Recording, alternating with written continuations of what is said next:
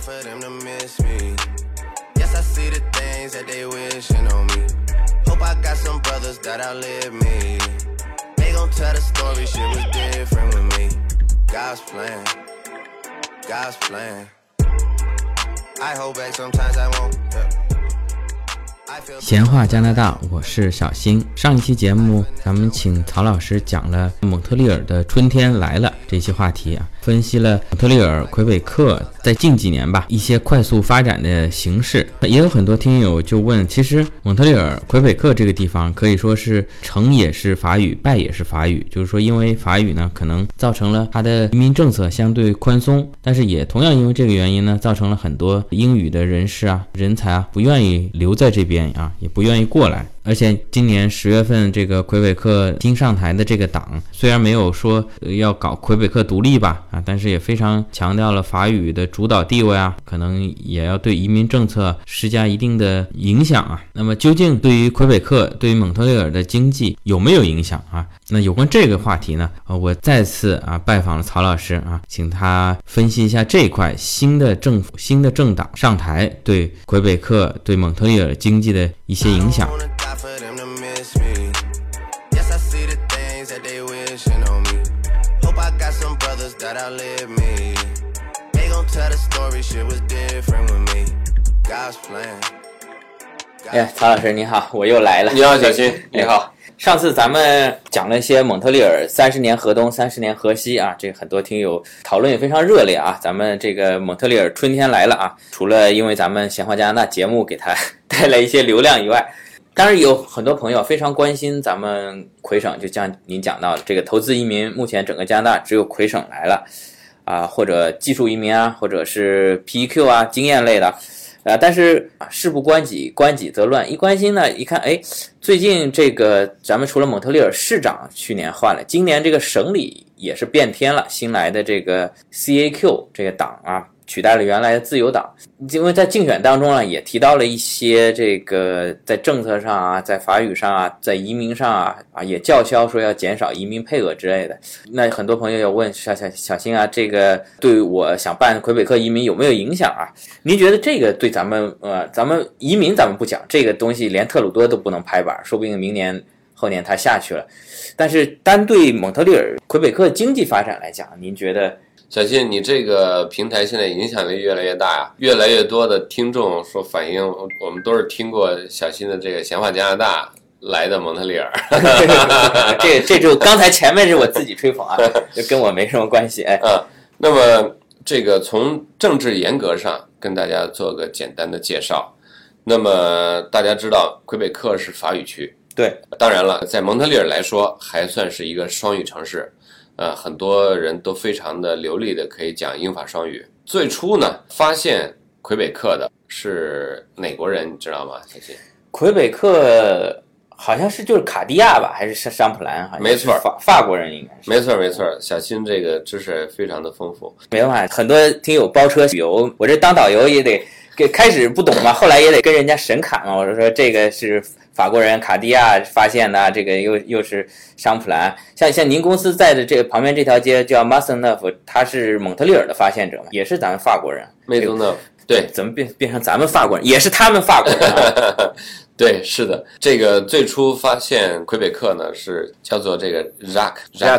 卡地亚啊啊，，卡地亚，咱们买克卡卡地亚卡地亚手这表，现在这个桥连接蒙特利尔和南岸的一条桥，对，就是扎嘎卡地亚铁，这对，个桥非常漂亮。咱们我对经常带着咱们听友过去看，晚上打上灯非常漂亮。对嗯，确实为了纪念他，嗯，这个建这个桥确实纪念他，把他名字命名这个桥。嗯之后呢，就是大概十七世纪，大量的法裔人口来到这个魁北克，当然他们战败了，跟英国这个战败之后嗯呢。魁北克变成英国殖民地，然后呢，在美国独立战争时期，魁北克又跟这个美国人有一定的协议，就是我帮助你摆脱英国统治，嗯你也要帮助我摆脱英国的统治，哦，还有这么回事有儿，这么一段历史。哎呦，对，当然了，这个在魁北克大概六十年代开始民族主义抬头，当时的这个在一九六八年在蒙特利尔建了这个魁人党，哦魁人党。魁人党魁 PQ 好像对，魁人党是一九六八年成立的嗯。一九六八年发生很多事儿。嗯，当时如果没记错的话，应该是特鲁多总理第一次当了加拿大总理，啊老特鲁多总理老特鲁多也是皮埃尔皮埃尔·特鲁多，没错儿，是最早承认中华人民共和国的国家之一，哦就是皮埃尔出走，哦，他是承认中国，但建交没建交，承认中国。承认中国和建交都是最早的之一。大概六十年代开始，民族主义抬头呢，就他们当时呢就希望法裔重新掌舵。掌舵，另外呢，当时推动了呃这个加拿大的这个多元文化，嗯，也是老特鲁多总理推动的。一九八八年，这个多元文化法颁布，这个多元文化也是使得魁北克成为一个非常吸引人的地方的一个重要的因素。原因也很简单，假如您移民的不是加拿大，而是美国，您放心，您的孩子很快的就会被美国人同化。对他们。在任何的重要节日的时候，都会站起来奏国歌，奏的是美国国歌。嗯，在加拿大，您很少见到这种局面，也有，嗯但是没有美国那么多。嗯，原因很简单，就是老特鲁多总理当年推动的加拿大多元文化的这种氛围，嗯就是没有一个族裔会比另外一个族裔更有优势，就是你可以欺凌这个新来的新移民，这个在法律上你是违法的。所以对于这个新移民来说，就更有那种平等的那种感觉。对人权是一种。这个对于你本族裔的这个文化的尊重是另一个原因，嗯那么来了以后，你不管是中国人也好，犹太人也好，阿拉伯人也好，你由于你的自己的文化受到充分的尊重，你在本地的生活会觉得舒适很，这个就是一个历史严格。另一方面呢，由于这个小特鲁总理在大概两年前当政，也对于这个联邦对于魁北克基础设施建设也更愿意花钱。联邦这个自由党呢，它是主张跟原来的那个老特鲁多总理那套是非常接近的，有点偏左，中间偏左，中间偏左，呃，尤其是比如说这个各种合法化，我们不去具体说了，那不么展开。这不展开了。那么，但是呢，客观上说，由于魁北克和蒙特利尔是它的票仓和老家，所以在这个基础设施建设的这个资金投入上，这个联邦对于我们蒙特利尔确实。这些年有大量的投入，那么这个是历史沿革和这个政党上台以后，对我们这个蒙特利尔市的这个市的这个运势，嗯有一个非常好的推动。那么刚才小新提到这个 CAQ 呢，是省选的结果，就是我们这个省的这个以前呢，在过去的几十年都是自由党和这个魁人党的天下，今年是第一次是非自由党魁人党的另外一个政党执政。他自己给自己界定的是中间偏右，比较主张经济发展，所以你说这一个市的这个运势的这个转变，这一点上也能看出来，就是他从来没有过那么一个政党主张这个经济发展，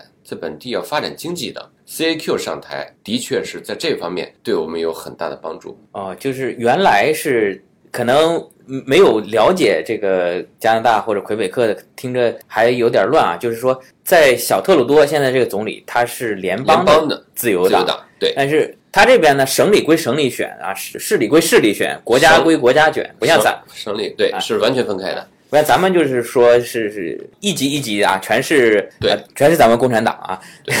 那个和民主党派啊，这个咱们这个省里这几个选的党，就完全跟特鲁多什么他们那个自由党关系不大，对是吧？他们是省里，那原来就是这次 CAQ 上台之前是自由党魁北克省的自由党，魁北克呃省的自由党，待了好多年，包括没错小新从小新过来啊，没这错几年一直一直是这个菲利普省长啊，对那个这次这个 CAQ 是一个新成立的一个党，哎，这次上去了。对那么原来这个自由党，包括您说的那个 PQ 魁人党，他们是偏偏右偏左的，对他。们是偏左的，就这两个党虽然轮流坐庄，但是从魁北克一个比一个左。这个这个前段时间的历史都是偏左，讲讲意识形态的，就是对。那这是 CAQ 呢？就按照您的说法，它是把一些经济东西提上来了，对，讲到这个 CAQ 这个政党呢，原来这个两个党，一个是自由党，一个是魁北克的自由党，嗯，魁北克的魁人党，嗯，都是主张这个要民族主义，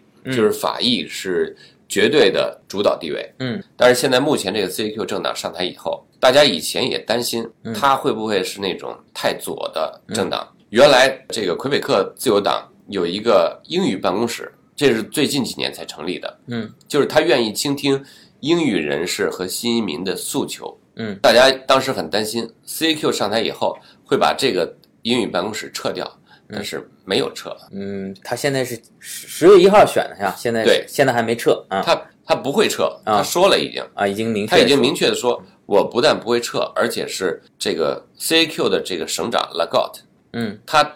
亲自挂帅嗯这个英语办公室，嗯，他愿意亲自跟英语人士进行沟通，对我感觉请他英语挺好，比我好。他英语非常 好，他的英语甚至比这个前一任的这个菲利普哦菲利普英语都好。而且小新，这个这一点还有一个嗯魁北克一个很大的变化。这么多年来，我第一次看到有这么大量的外国人士来蒙特利尔旅游。嗯你要是夏天开车出去走，非常容易看到美国的车，嗯，什么 New Jersey 的、纽约的，嗯，呃，这个美国西部的车，大量的挂美国车牌的车开过来。我前两天看见德克萨斯，德克萨斯非常多。嗯呃那么为什么会这样？今年一年的到魁北克美国游客已经超过一百万人次，哦，非常大量的这个美国游客过来。美国游客过来以后，他们来了以后发现，哎，你这个如果路标都是法语的就不行，嗯我需要让我能看懂。所以 CAQ 现在在紧锣密鼓的在筹集这个方案，嗯，怎么样把这个路标改得更亲民、更亲那些新来的游客，对我们华裔的这些朋友过来开车就更方便了。嗯。哦，那按照就是咱们现在的判断，因为这个新来的 CAQ 啊，他也只有执政了一个半月啊，具体后面什么情况呢？咱们给他判个缓刑，以观后效。但是呢，应该说啊，他提出了一些经济上的主张啊，对那个虽然没像咱们中国以经济建设为中心，但是呢，从大的方向来讲，随着魁北克经济的转好啊，又有这个新的党对经济的重视，也相信能够给这个魁北克蒙特利尔这个经济也是能够起到正面的作用。相信会，应该说，从经济来讲啊，这个美国是还是世界上这个 GDP 来也好啊，第一大国，中国是咱们第二。那么现在这个中美又在贸易战，您觉得这个川普的这些政策啊，美国跟中国贸易战了，对加拿大会不会有什么利好呢？非常明显，这个川普上台以后采取的是一个收紧的移民政策，从移民政策上说非常严厉和收紧的移嗯民政策。就像小新说，刚才那个一比五的那个要等很多年，嗯，对吧？对，这个是一个现状。它的一个标语就是、“We 嗯 will make USA America ？America Great again 啊 Great again，嗯对吧？这是他的一个口号。嗯，这个呃从移民政策来体现呢，就是说他希望更纯净这个国家。嗯呃，阿拉伯人可能会带来危险，就是这个 terrorist 的这个，嗯所以他希望净化移民的这个来源。所以这个呢，就直接的体现，一个是移民美国困难了，嗯，一个是这个留学都出现问题。嗯尤其是包括这个跟中国打贸易战以后，意识形态带来的这个天然的对于中国的警觉和这个防备，使得这个中国留学到美国，尤其是一些比较敏感的学科，有很大的阻力。现在这已经是非常的 concrete，就是非常的具体、切实的一个发生的事情。包括我前几年带了一个这个实习生，嗯是多伦多大学学金融的高材生，他这边毕业以后去美国工作，然后后来又找了美国现在另外一家这个大学，现在读研究生，加州大学洛杉矶分校。他就是说想在这个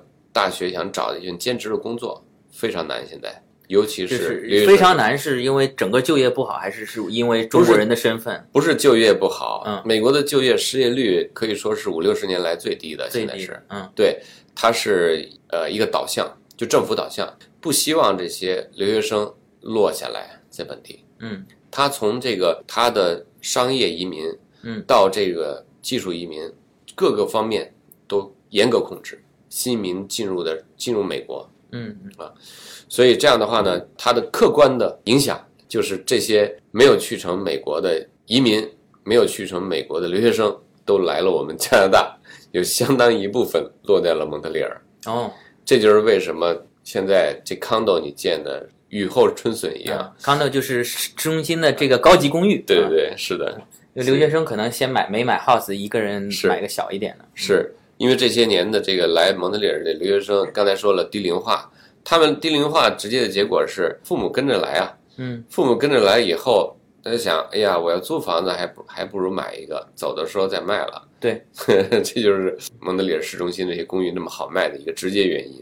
这两年，一个是特朗普上台以后，这个移民政策和这个跟中国的这个贸易战对于我们加拿大这个影响，我们反而是由于我们自己本身的准备也很充分，蒙特利尔自己的准备也很充分，那么正好又赶上这个政策的这个变革，推动了蒙特利尔经济发展。所以这两年呢，这个蒙特利尔也，嗯，小新你也知道嗯，失业率五点二，整个联邦是五点八，哦是历史上几乎是最低的失业率了。哦，五点二五点二是您说是蒙特利尔还是魁北克省？呃，蒙特利尔，蒙特利尔五点二，哎呦，我也得抓紧去找工作呀！看来工作还是挺好找的。是的，很多位置都非常缺人。现在我给电工打电话，我们家需要电工的服务，嗯，经常不接电话的。现在已经这样这样状态了，就是嗯特别稀缺，你知道吗？哎呀，那不仅仅说是对蒙特利尔来说，啊对整个加拿大，因为现在特朗普的这个政策，啊整个是加拿大是某种程度上讲得到了一些利好啊。对，那么，但是整个加拿大，您觉得这个政策来说，会跟随美国对中国有所强硬吗？包括现在这个小特鲁多总统明年能不能连任呢？明年正好是加拿大的联邦大选年，一九年。那么现在呼声比较高的是加拿大的保守党。哦，他呼声比较高。对，加拿大的保守党，它的风格，据我这么多年对于政治的观察来说，它是非常接近特朗普的那种政治风格，嗯就是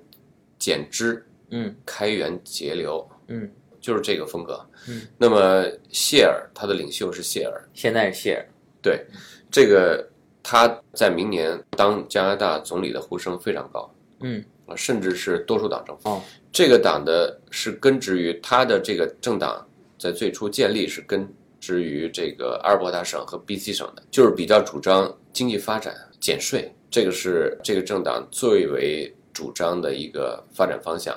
据我们观察，如果明年大选真的，呃如果保守党能够当政当政的话，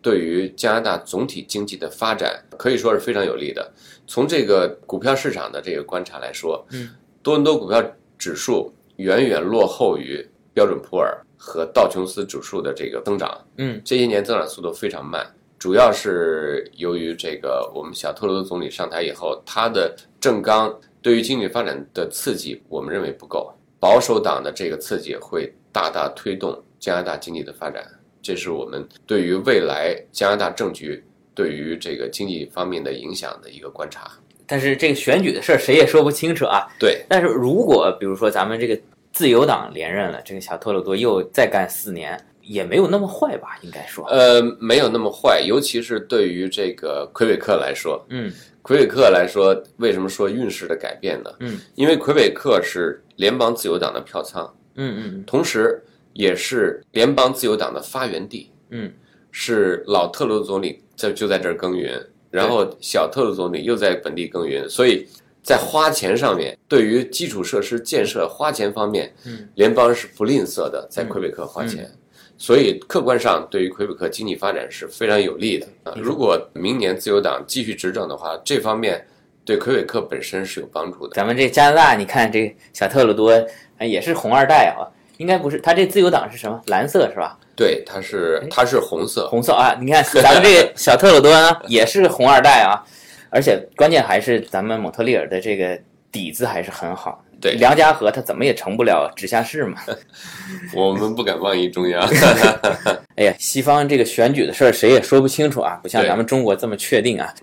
可以说是天有不测风云。你看前段时间咱们老艺术家，不是老中年艺术家吧， 今年太多了，怎么啊，李勇同志这也不幸的就走了啊，这个真是才五十岁啊，今年走了很多人啊，施圣杰，嗯啊，还金庸金庸大师，当然金庸人人家九九十多岁啊，李勇这个对我们非常扼腕啊，扼腕叹息啊， 对，李勇呢，作为一个一线主持人，在国内，呃，有多年的积累。那么后来出了这个事儿以后，在纽约，对，在最好的医院救治，哎呦，去纽约这得花多少钱？是做一个普通的手术，在这个医院做的手术，我看了一下那个单子，很多手术，比如说做一个肿瘤手术，至少要几万美金。那咱们比如说，当然美国的医疗应该说比加拿大还是要先进一点啊。咱们万一加拿大朋友如果生个病想去美国看，那咱们加拿大原来的医保卡是管不了的，是吧？对，在加拿大这个医医保卡呢，只能管你本省的哦本省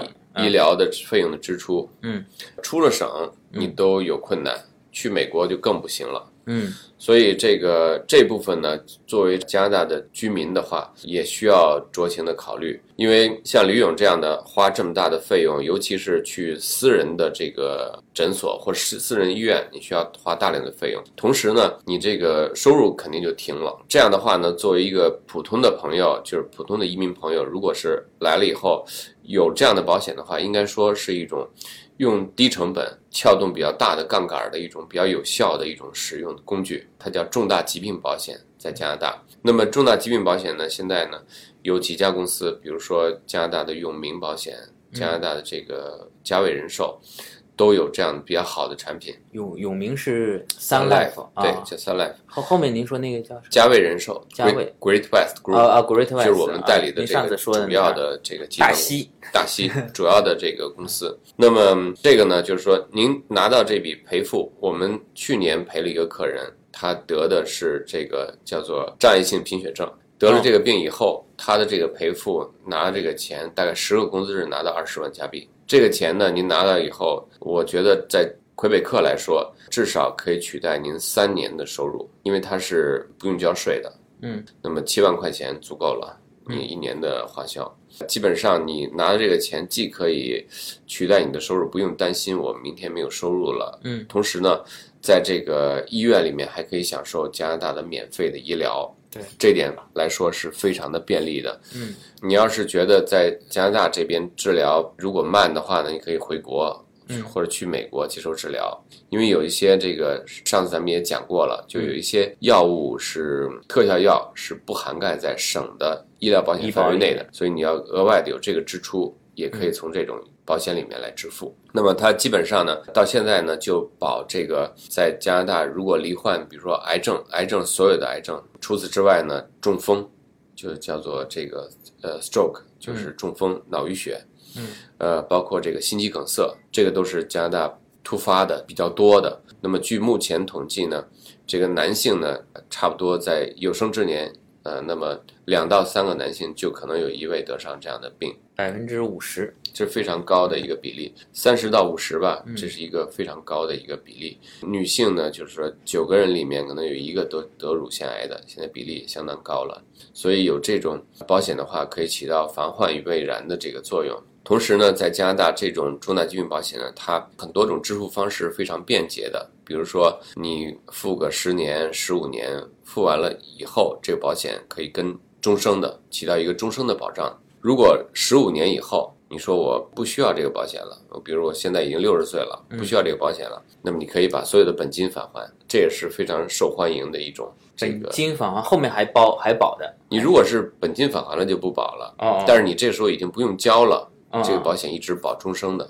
嗯，你要哎是如果不返本金的话，我还是保一终直身保终生的，对，所以这个也是非常受欢迎的。特别是有一些朋友呢，我们接待了一些朋友，比如说家里有家族病史的，嗯，比如说这个父亲母亲。最近接待了一个客人，他一对夫妇，先生的爸爸大概六十岁得癌症，嗯这个太太的爸爸大概五五十九岁得癌症，所以他们都是有这种家族病史的。嗯所以做这种保险呢，就对于他们来说非常的有用，因为这个一个是自己比较安心，不用担心将来出现这种问题我经济怎么来负担；另外一个呢，这种保险公司很有可能不加价。我们可以拿到非常好的条件的保险给客人，特别是三四十岁的年龄的朋友，这样的保险对大家非常有帮助。您刚才提到了一个加价不加价的这个事情啊，那么上一期咱聊的时候，您说了这个加拿大的人寿保险大概啊，大概咱们没有那么精确，就比国内咱们同样买的人寿保险要便宜个百分之四十百到分之五十四十到五十。那这个您今天咱们说的这个不是普通医疗，就重大疾病险。嗯，拿这个来说，您有没有比较过这个价格？差不多也能便宜百分之四十到五十。也是便宜百分之四十。对对对，从涵盖疾病的种类，包括理赔速度，呃，理从这个涵盖的疾病来说，基本上是加拿大的这些保险保二十二种到二十五种重大疾病，除了刚才说的那三种以外呢，老年人常见的一些疾病，比如说帕金森啊，嗯老年痴呆啊，嗯，这个血管手术啊，失去独立自理能力啊，包括肢体残缺、失去说话能力、失明啊，都在这个保障范围内的。啊，而这个所有的大的保险公司在加拿大，这种重大疾病保险每一种病的这个种类，它的界定是哪种病到什么程度该赔，嗯，所有保险公司都是一样的。所以这样的话，大家也比较公平、比较直观、比较透明。另外呢，这个理赔，因为我